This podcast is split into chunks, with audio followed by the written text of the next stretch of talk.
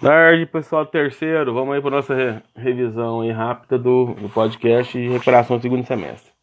Lembrando que praticamente é a, é a matéria do quarto, né?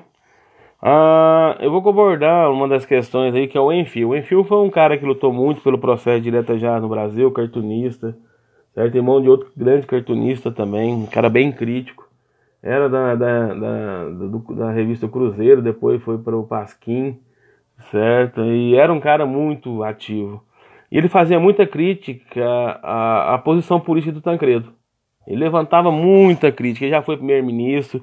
Ele, como presidente, provavelmente ele não daria certo. Então tinha uma crítica do Enfio por detrás do Tancredo. Né? Ele levanta essa, essa, essa, essa posição.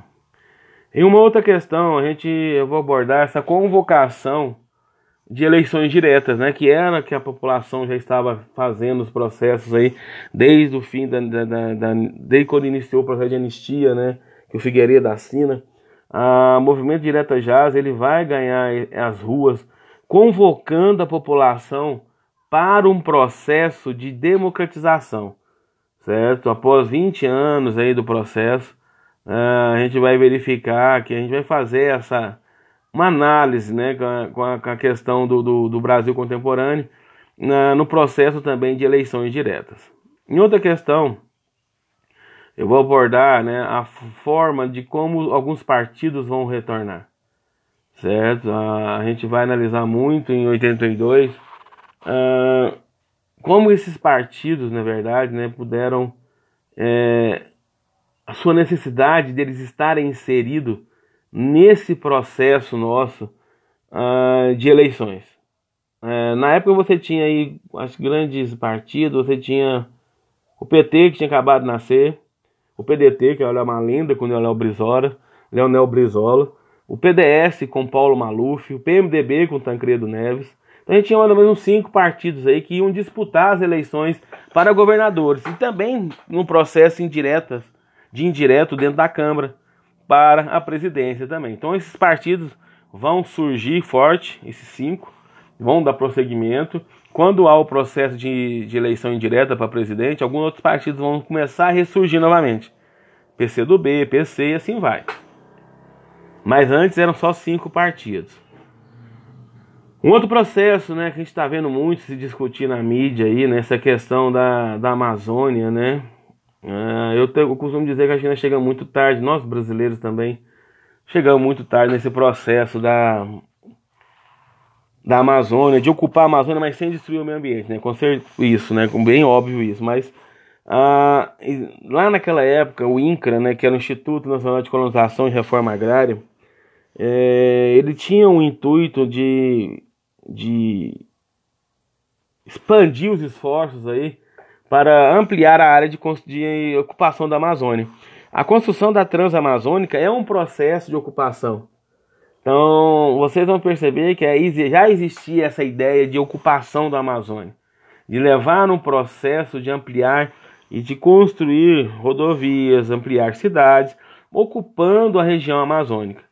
Quando eu falo que a gente chegou tarde, é porque o nosso processo de ocupação da Amazônia é, que hoje é tão discutido aí, né, atualmente, principalmente entre as nações do mundo e o próprio governo atual, mas ela é necessária que ocorra, mas de uma maneira que preserve o meio ambiente, não que destrua o meio ambiente, ok?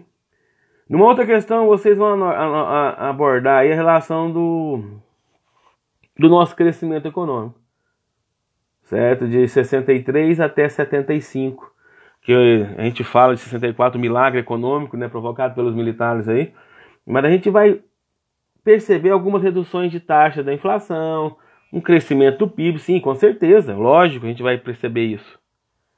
Mas com o tempo, a gente vai verificar que a verdade era que tudo estava é, aumentando o nosso índice inflacionário, perdão, nossa dívida externa.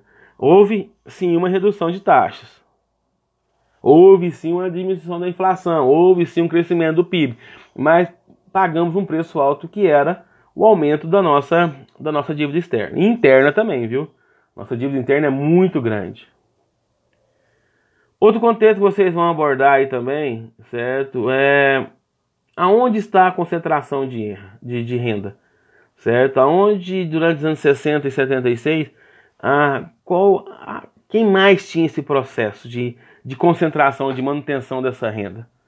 Certo? A gente vai, vai perceber que o grupo rico e a classe média vão estar inseridos aí nesse cenário de concentração de renda.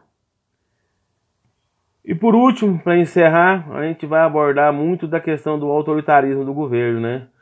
É, o que é ser autoritário?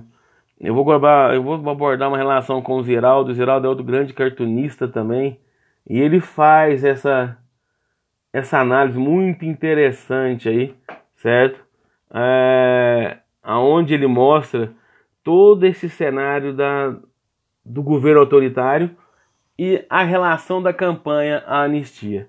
A gente vai verificar muito isso. Então vocês analisem nesse cenário.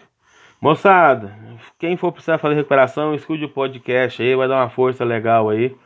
E do mais, um abraço.